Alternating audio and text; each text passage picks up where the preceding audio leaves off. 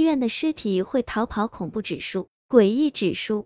住院病人，路边摊医院的手术室外，一排人坐在等候椅上，他们焦急的搓着手指头，眼神毫无目的地乱飘，犹如热锅上的蚂蚁。直到手术室大门开启，一名身穿绿衣的医生大步走出，众人马上围了上去。林医生，我儿子还好吗？其中一名妇女哭着问道。林医生摇摇头，然后朝着手术室挥了挥手，示意家属们自己进去看。众人随即冲入手术室，之后林医生才长吁了一口气，都没有救的人了，还浪费那么多时间干。林医生狠狠的说。林医生一边脱掉他手上的手术手套，一边往走廊尽头的电梯移动。这里是十三楼。林医生按下了下楼的按钮，开始等待。深夜的医院总是让人有种窒息的恐惧感。林医生进入电梯内，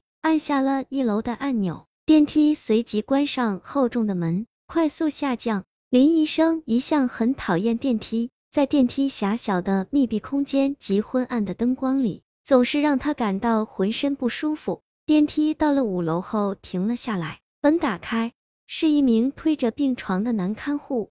林医生往旁边靠去，让出一个空间，好让男看护把病床推进来。男看护跟林医生友善的点了点头，随即将病床推入电梯内。林医生看了看病床上的东西，床上很明显躺了一个人。全身用白布覆盖着，没半点动静。男看护注意到了林医生的目光，解释道：“这个病人死了，我要将他送到太平间去。”林医生点点头，他本来就够讨厌电梯的了，现在电梯里还多了一具尸体，他真恨不得马上破门而出。终于到了一楼，林医生斜着身子从病床旁钻出电梯，电梯门关上前。他厌恶的瞪了一眼床上的尸体。隔天一大早，林医生来到医院，却发现医院内有许多的警察正在四处探查。林医生抓了同事问：“张医生，医院发生什么事了吗？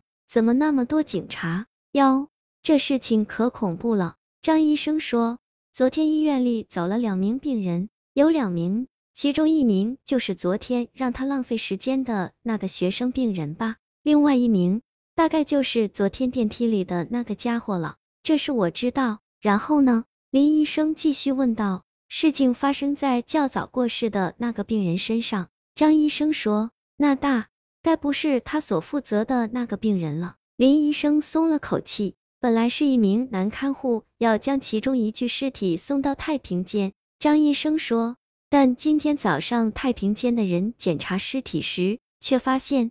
张医生欲言又止。发现什么？林医生追问道。送来的尸体不是那名病患。张医生说，不是那名病患，那是谁？林医生忽然感到心中打了一个冷颤。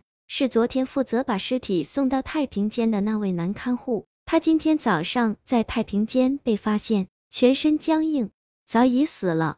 至于原本的那具尸体，早已不翼而飞。送尸体的人死了，而尸体却失踪，哪有这种事？有那名病人的照片吗？就是不见了的那个。林医生问。有的。你等等。张医生从公事家中拿出一张纸，说：“这是病人的资料，上头有照片。”林医生接过照片一看，不禁全身汗然。照片上的人，赫然是他昨天看到的那名男看护。那他昨天看到的那个男看护，不就是？他忽然感到一股寒意笼罩住他的全身。